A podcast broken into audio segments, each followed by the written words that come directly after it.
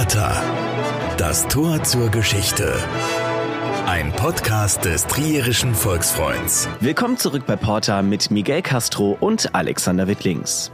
Habt ihr euch schon mal gefragt, welche Bedeutung der Name der Straße hat, in der ihr wohnt oder arbeitet oder tagtäglich passiert auf dem Weg zur Uni, ins Büro oder zur Bar?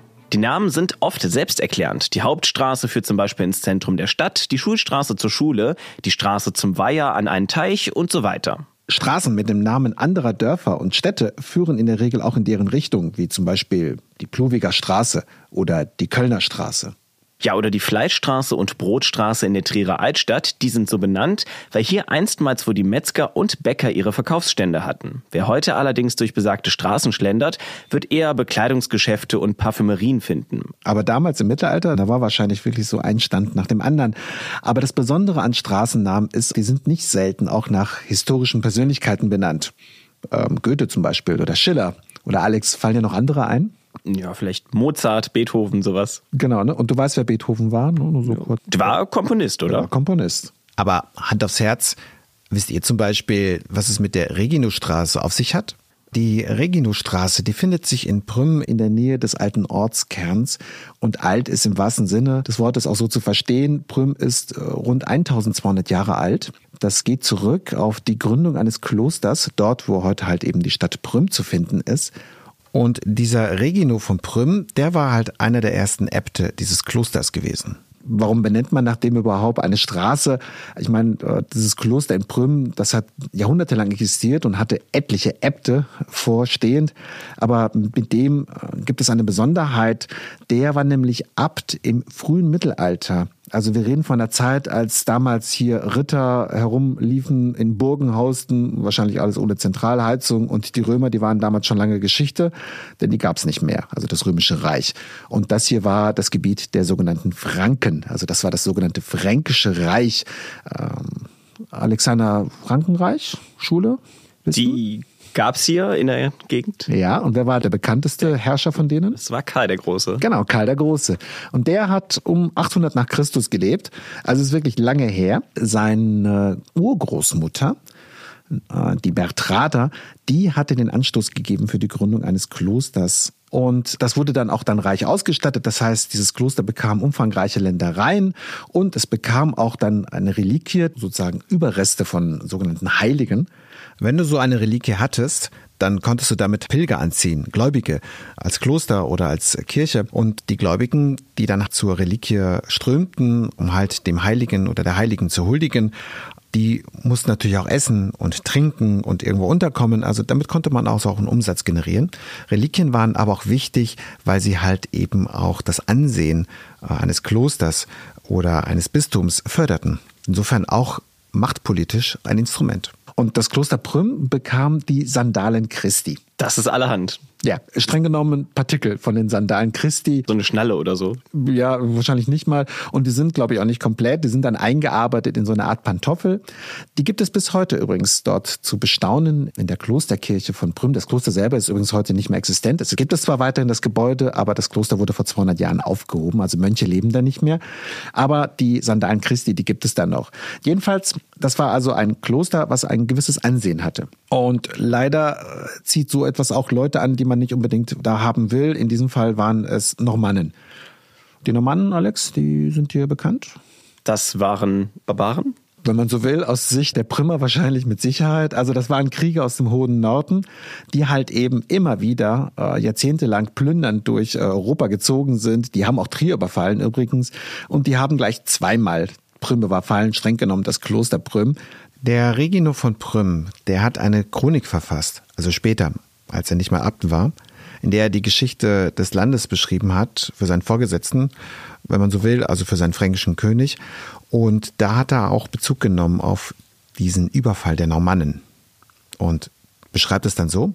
Die Normannen, wie sie das Kloster betreten, verwüsteten alles, töteten einige von den Mönchen, erschlugen den größten Teil der Dienstleute und führten die übrigen als Gefangene fort. Also keine angenehme Geschichte, die damals Prüm erlebt hat, beziehungsweise die Mönche. Das Ganze im Jahre 892. Und kurz darauf wurde Regino von Prüm dann Abt des Klosters. Und der hat sich da verdient gemacht. Der hat nämlich zum einen das Kloster wieder aufgebaut. Der hat auch dann zusammengeschrieben, äh, was zu dem Kloster alles gehörte. Das ist das sogenannte Prümer Urba. Und er war zehn Jahre lang also Abt von Prüm und wurde danach dann nach Trier geschickt vom damaligen Bischof von Trier. Und er ist dann auch in Trier schließlich gestorben. Er hat dann noch in Trier dann noch ein Buch geschrieben, nämlich diese besagte Chronik äh, und noch eine Art Handbuch für Rechtsfragen. Also, Regino von Prüm in Prüm in der Reginostraße. Falls ihr da mal dort seid, schaut da mal vorbei. Aber es gibt ehrlich gesagt nicht viel zu sehen. Es ist ein reines Wohngebiet. Aber warum sind denn überhaupt so viele Straßen nach berühmten Persönlichkeiten benannt? Ich meine, es wäre ja einfacher, es einfach alles Blumen- oder Steinstraße zu nennen, oder? Klar, aber manchmal hat man ja auch gerade lokal so eine Erinnerung an äh, Persönlichkeiten, die jetzt vielleicht außerhalb des Ortes auch gar nicht so bekannt sind. Äh, wie gesagt, Beethoven ist ja schon überregional bekannt. Es gibt ja in Deutschland ja auch zum Beispiel Straßen, die sind nach Martin Luther benannt oder Mahatma Gandhi. Also es geht auch immer ein bisschen so um die Relevanz. Ne? Wie historisch bedeutsam ist das? Wenn wir zum Beispiel mal nach Hermeskalt schauen, die haben zum Beispiel Straßen vor einiger Zeit in einem Neubaugebiet benannt nach Bürgern der Stadt, die wahrscheinlich außerhalb von Hermeskalt kein Mensch kennt. Und so einer ist zum Beispiel Maximilian Pastatz. Und warum wollte man an ihn erinnern? Weil er sich vor 150 Jahren um seine Stadt verdient gemacht hat. Was genau hat er denn gemacht? Er war Unternehmer. Er hat mehrere Gebäude errichtet in Hermeskeil und er hat sich auch als Mitglied des preußischen Abgeordnetenhauses für die Interessen seiner Stadt eingesetzt. Naja, das ist dann definitiv nicht mehr Mittelalter, sondern das ist schon quasi moderne Zeit. Das ist eine Zeit, in der die Franzosen hier 20 Jahre lang regiert haben in der Region, in der wir hier leben. Die haben vieles umgeworfen, was da bis dato an alten Strukturen vielleicht auch aus dem Mittelalter heraus noch existiert hat. Zum Beispiel die Zunftordnung, dass man halt eben nur ein bestimmtes Handwerk erlernen durfte oder dass halt eben äh, die Kirche über viel Einfluss verfügt. Das ist alles teilweise da aufgehoben worden. Und in dieser Gesellschaft wächst also dieser Maximilian Pastatz auf. Der war der Sohn eines Betreibers einer Eisenschmiede gewesen. Der Zischer Hammer gibt es heute nicht mehr, äh, gibt nur noch ein paar Ruinen, aber damals war die noch in Betrieb und der Maximilian Pastatz, der hatte halt diese Eisenhütte geerbt von seinem Vater. Die hat er allerdings nicht lange betrieben, der hatte da irgendwie nicht viel Glück äh, und hat die dann 1834 verkauft und ist dann von Zisch, das ist ein Dorf in der Nähe von Hermeskeil, in dieses besagte Hermeskeil gezogen. Das war jetzt keine Stadt mit 100.000 Einwohnern. Ich vermute mal 5.000, 10.000 Einwohner. Und dort konnte er dann dank der Familie seines Schwagers Fuß fassen in der lokalen Gesellschaft und der wurde dann Bauunternehmer. Der hat also dann Häuser gebaut, erst für die liebe Verwandtschaft sozusagen und dann halt im Auftrag. Der hat dann unter anderem auch dann eine Kirche gebaut in Zisch, das ist wie besagte Nachbardorf, eine evangelische Kirche, streng genommen und dann nochmal eine weitere Kirche. Und jetzt kommen wir ins Spiel, warum er so verdienstvoll ist, auch dann nochmal eine evangelische Kirche in Hermeskeil selber. Dazu muss man eines wissen, Hermeskeil ist eigentlich katholisch. Tiefkatholisch Teil des sogenannten Bistums Trier, was jahrhundertelang äh, ja als ältestes Bistum auf deutschem Boden ja auch eine Art Vorrangstellung immer beansprucht hat. Und da haben wir also Protestanten mittendrin, die, wenn man so will, aus katholischer Sicht eigentlich da gar nicht reingehören sollten. Das macht dann schon Probleme. Genau. Und das wiederum hängt halt eben mit den Franzosen zusammen. Die hatten, wie gesagt, hier dieses Gebiet zeitweilig äh, erobert äh, vor 200 Jahren, haben es dann wieder verlassen müssen. Napoleon ist zu erwähnen. Und nach dessen Niederlage im Jahre 1814, 15 ist dieses Gebiet an Preußen gefallen. Und das war damals ein deutsches Königreich weit im Osten gelegen und es war protestantisch geprägt. Und die Preußen bekommen also dieses katholische Rheinland in die Hände. Und was machen sie? Sie schicken Beamte aus ihren Kernprovinzen hierhin, um dieses Gebiet zu verwalten. Das heißt, hier kamen also Beamte protestantischen Glaubens hierhin äh, wurden zum Beispiel Bürgermeister in Hermeskeil. Das war jetzt nicht so, dass sie sich da gegenseitig an die Kehle gegangen sind, äh, wie das noch vor 500 Jahren zu Zeiten von Martin Luther gewesen ist. Aber die wollten natürlich auch einen eigenen Gebetsraum haben, einen eigenen Raum für Gottesdienste. Das heißt, äh, deren Zahl nahm also peu à peu zu. Äh, da gab es dann irgendwann mal 84 Protestanten, wenn ich eine Zahl richtig gesehen habe. Und dann wurde halt eben der Maximilian Pastatz beauftragt, eine Kirche zu bauen. Die hat er gebaut, die gibt es bis heute in Hermeskeil. Also wenn man möchte, dass äh, Straßen nach einem benannt sind, äh, hilft es auf jeden Fall Gutes zu tun oder zum Beispiel Kirchen zu bauen. Ähm, in Trier gibt es ja zum Beispiel auch die Konstantinstraße, benannt nach dem Kaiser Konstantin, der ja maßgeblich dazu beigetragen hat, dass Trier ja eine große Stadt wurde. Oder auch. War der äh, Kaiser, genau. Der war genau. Der. Oder auch äh, die Simeonstraße, die nach dem heiligen Mönch äh, Simeon benannt ist, der in der Porta gelebt hat. Nachzuhören übrigens in einem unserer früheren Episoden äh, von unserem Podcast. Du hattest vorhin auch die Frage gestellt, warum benennen wir überhaupt äh, Straßen nach historischen Persönlichkeiten? Äh, tatsächlich, um uns halt eben an sie zu erinnern. Dazu gibt es übrigens sogar eine offizielle Definition des Deutschen Städtetags. Das ist eine kommunale Vereinigung von Städten hier in Deutschland. Die sagen, Straßennamen nehmen im Gedächtnis von Städten eine Doppelfunktion ein. Sie dienen sowohl dem alltäglichen als auch dem kollektiven Erinnern. Und deswegen werden also immer wieder Straßen entsprechend benannt. Man lernt auch immer wieder durch äh, Straßennamen. Zum Beispiel habe ich mich äh, letztens mal gewundert, woher überhaupt der Name Ascoli Piceno Straße kommt. Und es ist so, Ascoli Piceno ist eine Stadt in Italien und eine Partnerstadt von Trier. Hätte ich jetzt auch nicht unbedingt gewusst, wenn ich nicht den Straßennamen gesehen hätte. Und wo du gerade schon Konstantin erwähnt hast, weißt du, was es mit der St. Helena Straße in Euren, das ist ein Stadtteil von Trier, auf sich hat? Konstantin, das war wahrscheinlich seine Frau, oder? Fast, es war seine Mutter. Ah. Die heilige Helena und die ist für Trier sehr bedeutsam, weil weil sie den heiligen Rock von Jesus Christus mitgebracht hat. Genau, und nicht nur das, die heilige Helena hat darüber hinaus auch die Nägel gefunden, so die Geschichte, äh, mit der halt Jesus Christus ans Kreuz genagelt wurde und auch das Kreuz selber. Äh, Glück muss man haben. Glück muss man haben, genau. sie war tatsächlich auf Pilgerreise im damaligen Heiligen Land. Sie hat etwa 300 Jahre nach Jesus Christus gelebt. Also insofern, wer weiß, vielleicht passt es ja, vielleicht passt es nicht. Und sie war halt die Mutter von Konstantin, genau. Sie war die Mutter des römischen Kaisers Konstantin und sie hat hier in Trier gelebt. So viel weiß man, genau. Ja, die sagen Helena Straße in Trier, die Konstantinstraße, die Simeonstraße oder auch zum Beispiel die Leopoldstraße in Daun. Das ist ein Ort in der Eifel die Leopoldstraße. Leopold heißen jetzt halt viele, aber dieser Leopold, der bezieht sich auf einen Grafen, der allerdings nie in Daun gelebt hat. Wo denn dann? In Österreich. Und denn, was hatte der mit Daun zu tun?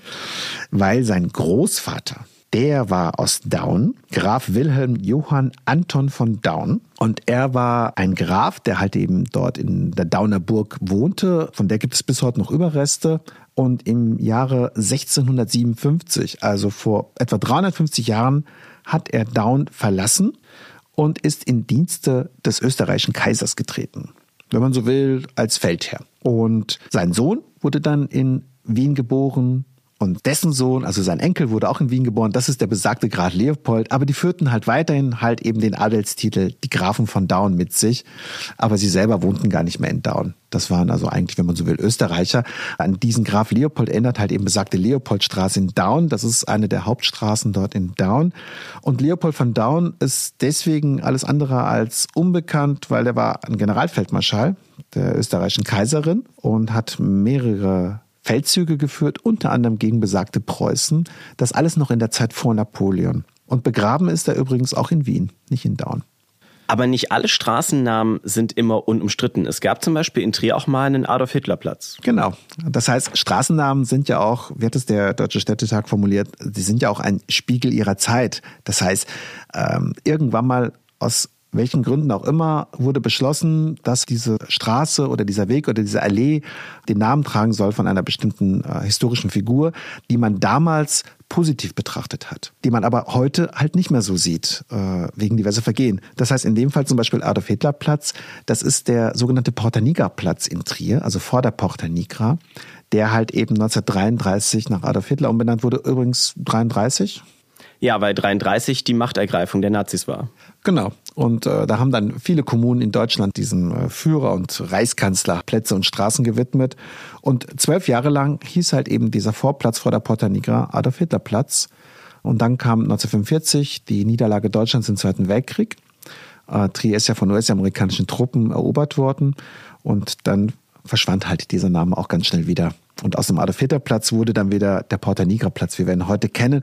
Und das ist tatsächlich auch nicht der einzige Name, der sozusagen äh, umstritten war oder ist. Es gibt Namen, die bis heute äh, Straßen zieren, wo man auch hinterfragt, muss das so sein? Da hat zum Beispiel ein Kollege von uns, der Harald Jansen, diesbezüglich auch mal größer recherchiert. Seinen Bericht könnt ihr übrigens hier bei uns in den Shownotes finden oder äh, in den Links zum Podcast. Zum Beispiel hat er darauf hingewiesen, dass es in Trier eine Straße gibt namens Pacelli-Ufer. Kennst du Pacelli? Sag mir jetzt nichts, ne? Das war der bürgerliche Name Eugenio Maria Giuseppe Giovanni Pacelli. Das war der spätere Papst Pius XII. Oh. Und dieser Papst hatte sein Pontifikat zu Zeiten der Nationalsozialisten. Und die Straße Pacelli-Ufer, die führt an der Mosel entlang, ist eine wichtige Verbindungsstraße in Trier. Die heißt seit 1957 so, Pacelli-Ufer, weil man halt eben diesen besagten Papst ehren wollte. Aber dieser Papst ist heute umstritten, weil er als Vorsteher der katholischen Kirchen zu Hitlers Verbrechen geschwiegen hat und weil auch damals Kleriker über die sogenannte Rattenlinien äh, verschiedenen Nazischergen auch zur Flucht verholfen haben. Was sind Rattenlinien? Das war die Bezeichnung äh, für eine Fluchtroute, über die halt eben äh, Nazi-Größen nach dem Zweiten Weltkrieg äh, zum Beispiel nach Südamerika fliehen konnten und dann dort untergetaucht sind. Oder um mal bei unserem eigenen äh, Verlagshaus zu bleiben, unsere Verlagsadresse ist Hans-Martin-Schleyer-Straße, Nummer 8 hier in Trier. Und das ist weswegen problematisch? Die Widmung erfolgte zum einen, weil äh, das ein Wirtschaftsmanager war, der 1977 von Terroristen der Roten Armee-Fraktion entführt worden ist und auch umgebracht worden ist. Das waren damals schockierende Momente in der Bundesrepublik Deutschland. Also es ist gar nicht so lange her. Aber Hans-Martin Schleyer hatte einstmals als junger Mann auch Karriere gemacht in der SS unter den Nationalsozialisten. Er war auch in Prag in Einsatz, im besetzten Prag und hat halt eben nach dem Zweiten Weltkrieg dann Karriere gemacht als Wirtschaftsmanager. Da ist also die Frage, äh, ist so ein Name heute noch so tragfähig oder müsste er zumindest ergänzt werden? Ähm, in anderen Städten, auch bei uns in der Region, gibt es zum Beispiel auch da entsprechende Bezeichnungen. Äh, zum Beispiel gibt es in Wittlich eine Richard-Wagner-Straße. Richard Wagner, berühmter Komponist, ne, sehr bekannt auch durch die Festspiele in Bayreuth, aber er war auch ein Antisemit. Und behält man den Namen einer solchen Straße oder muss man es zum Beispiel ergänzen? Ähm, oder in Prüm gibt es eine Langenmarkstraße.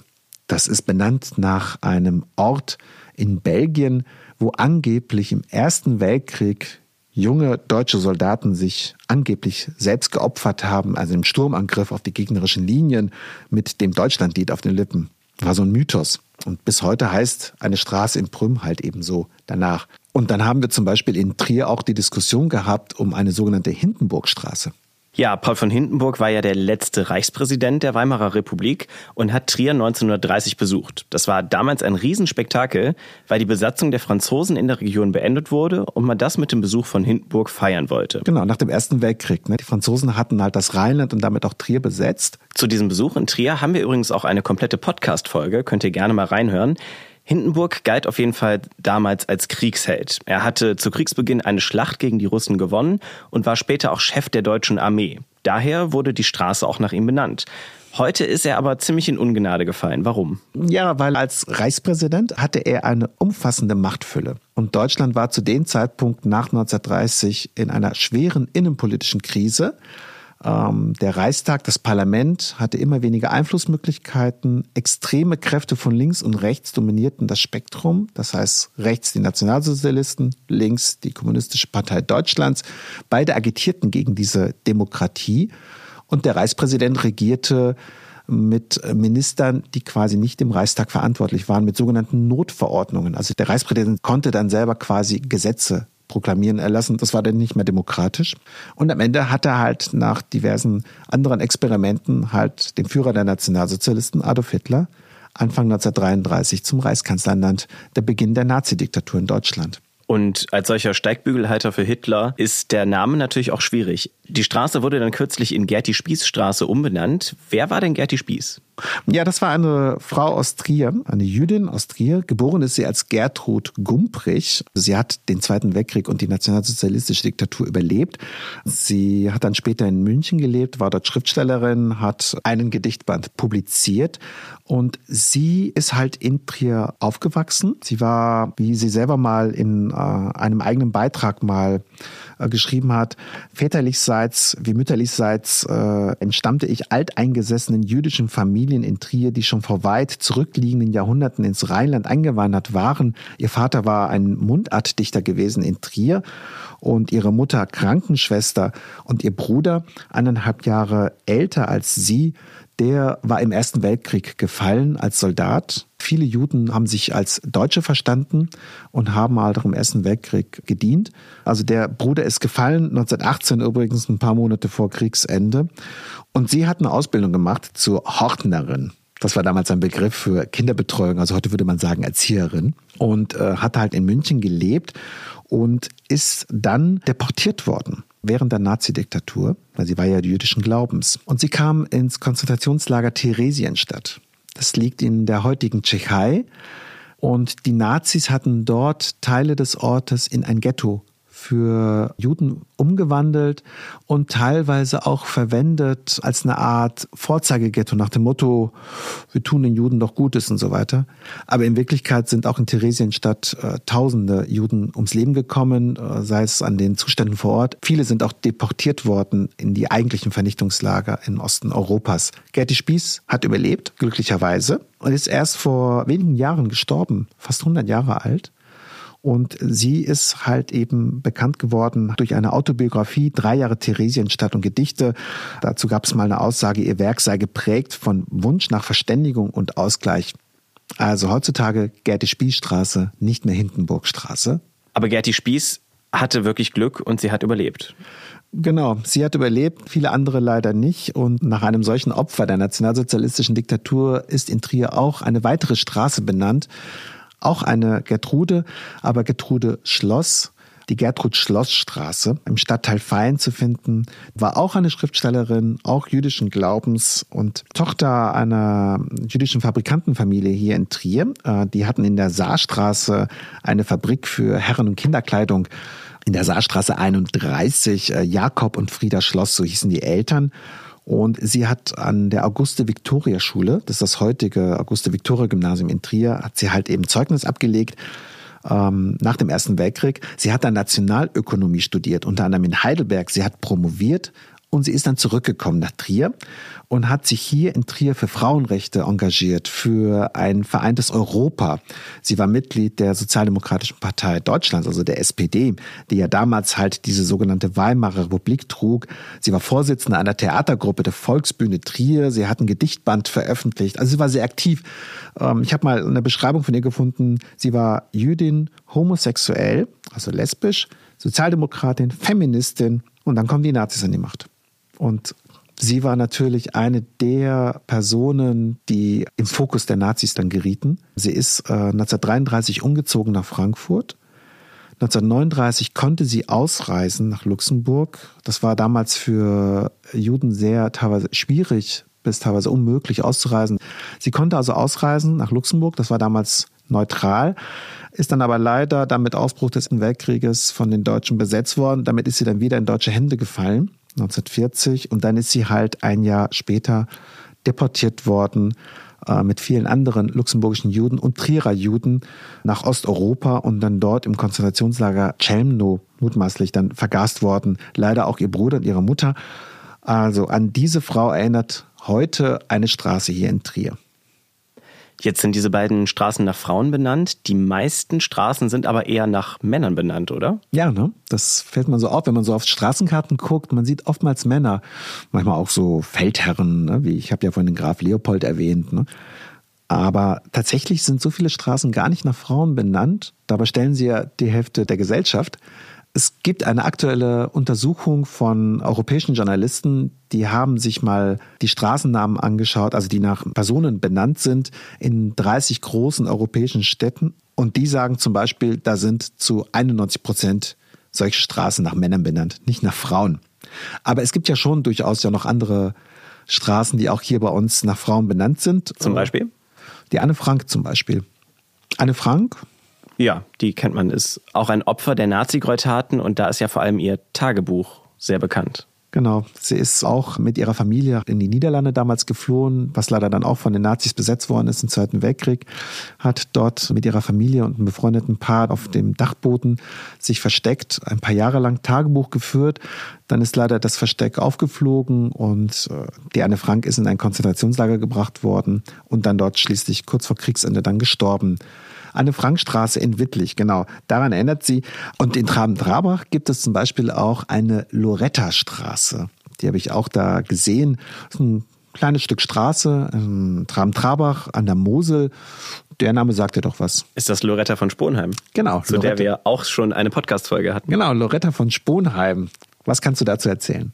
Ja, Loretta war eine Adlige von der Mosel, die sich mit dem Trierer Erzbischof angelegt hat und ihn entführt hat. Genau, so um 1300, ich glaube 30 war das, ne? Also 700 Jahre her, da sind wir schon wieder im Mittelalter. Ne? Wir haben ja vorhin mal Regino von Prüm erwähnt äh, und hier haben wir jetzt also die Loretta von Sponheim oder Starkenburg, denn so hieß die Burg oberhalb von Traben-Trabach, auf der sie saß. Von der Burg ist heute nichts mehr zu sehen, aber die Straße gibt es halt noch heute in Traben-Trabach und wo wir übrigens schon gerade beim Mittelalter sind. Direkt daneben liegt ja Bernkastel-Kues. Das ist ja ebenso wie Traben-Trabach eine der touristischen Highlights oder Ziele an der Mosel. Also wenn man da mal eine Fahrradtour macht, man kommt durch Bernkastel-Kues, man kommt durch Traben-Trabach.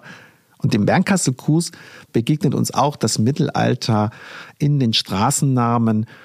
Ähm, Wahrscheinlich Cusanus, oder? Genau, Cusanus. Wenn, Cusanus, der Philosoph und Kardinal. Ne? Wann hat er so Pi mal Daumen gelebt? Ich mag ja so Jahreszahlen. Mittelalter. 1100 vielleicht? Liegt noch 300 Jahre drauf. Okay. Genau. Also alles noch vor Zeiten von Luther. Ähm, Cusanus, Nikolaus Kus hieß der eigentlich. Cusanus hat er sich später benannt. Und ich habe dann festgestellt, nach ihm sind gleich drei Straßen in seinem Heimatort benannt. Ja, zu Recht. Ja, genau. Also es gibt die Cusanusstraße, das ist so eine langgezogene Uferallee. Dann gibt es das Nikolausufer, das ist quasi die Fortsetzung in die andere Richtung. Da liegt übrigens auch das Geburtshaus von ihm. Äh, und dann gibt es noch direkt daneben an der Ecke die sogenannte Kardinalstraße. Nikolaus von Kues war Kardinal gewesen, Dienste des Papstes, hat diplomatische Missionen übernommen für die damaligen Päpste und war, wie gesagt, ein bedeutender Philosoph.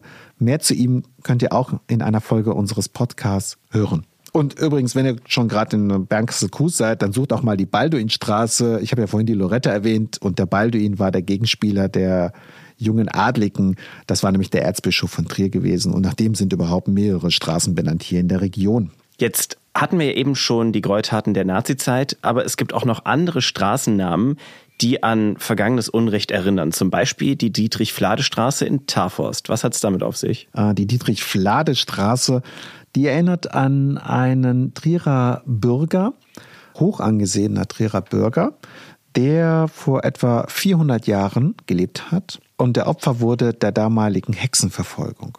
Denn wurden damals nicht nur Frauen verfolgt als angebliche Hexen, sondern auch Männer als angebliche Hexer oder Hexermeister. Das war teilweise eine hysterische Verfolgung von Unschuldigen, muss man so sagen, ähm, denn es gibt keine Hexen und es gibt keine Hexer. Aber damals, vor 400 Jahren, waren die Menschen durchaus überzeugt. Äh, wie uns übrigens in einer unserer früheren Folgen mal Rita Voltmar von der Uni Trier umfangreich erklärt hat. Auch diese Folge könnt ihr hier bei uns abrufen. Und Dietrich Flade war selber auch nicht so ganz unschuldig. Ähm, das war ein Jurist, und er selber hatte gegen acht Trierer Bürgerinnen Hexenprozesse geführt. Das bedeutete, wenn dann jemand gestanden hat, unter Anwendung der Folter, äh, ich bin eine Hexe oder ich bin ein Hexer, dann äh, wurde man zum Beispiel erdrosselt und dann halt der Leichnam dann verbrannt. Der Besitz wurde dann vielleicht konfisziert, eingezogen und eventuell gerieten dann auch Verwandte, Familienangehörige ins Visier der Verfolger, der Hexenjäger.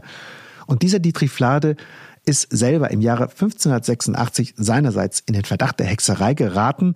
Der ist also dann beschuldigt worden von verschiedenen Leuten. Äh, du betreibst hier Hexerei, du verzauberst andere und dann hat man ihm den Prozess gemacht. Und er hat sich natürlich dann auch gewehrt gegen den Verdacht, aber erfolglos. Ähm, ich habe mal einen Bericht bei uns äh, im Archiv finden können. 28 Mal hatten angebliche Hexen ihn der Teilnahme an Orgien beschuldigt. Und auf der Folter gestand dann Flade schließlich, dass er jahrelang bei Hexensabbaten den Vorsitz geführt habe. Und dann ist er am 18. September 1589 hingerichtet worden. Und an ihn erinnert halt eben die Friedrich-Flade-Straße. Das erinnert auch nochmal, wie wichtig es ist, dass heutzutage keine Geständnisse mehr durch Folter erzwungen werden. Genau. Und leider hat es damals natürlich auch Figuren gegeben, die halt eben diese Hexenverfolgung unterstützt haben. Und nach einem von ihnen ist zum Beispiel noch eine Straße in der Eifel benannt, nämlich nach Peter von Binsfeld. Und wer ist das? Peter von Binsfeld war ein Weihbischof des Bistums Trier. Und der ist wahrscheinlich gebürtig aus halt eben dem besagten Dorf Binsfeld. Das liegt in der Eifel. Dort ist er wahrscheinlich um 1545 geboren worden, hat dann Karriere gemacht. Ähm, der kam eigentlich aus niedrigen Verhältnissen, äh, wie es hier so steht. In der Abtei Himmelroth wurde er dann ausgebildet. Und äh, der war dann auch dann zum Studium in Rom sechs Jahre lang. Und äh, nachdem er zurückgekommen ist, wurde er dann halt eben in Trier zum Weihbischof dann halt eben berufen. Und er hat ein Buch verfasst, ungefähr zum Zeitpunkt, als der Dietrich Flade hingerichtet wurde. Ein Werk zur Hexenverfolgung, Tractatus de Confessionibus Maleficorum et Sagarum. Das heißt so viel wie äh, ein Traktat über Zauberei und Sagen. Und das ist dann immer wieder aufgelegt worden. Und die äh, bereits erwähnte Historikerin hat hierzu mal äh, geschrieben, dass Binsfeld die bereits im Gange befindlichen Hexenverfolgungen kommentiert, legitimiert und deren Fortgang erheblich beeinflusst hat. Also nach Peter von Binsfeld ist heute, wie gesagt, auch eine Straße weiterhin benannt. Da sind wir wieder beim Thema umstrittene Straßennamen oder nicht, äh, soll man sie beibehalten, nicht erwähnen. Fakt ist aber, dieser Hexenverfolgung sind damals hier hunderte Menschen in unserer Region zum Opfer gefallen. Die Straßennamen beinhalten also auch die Geschichte von Städten und Dörfern.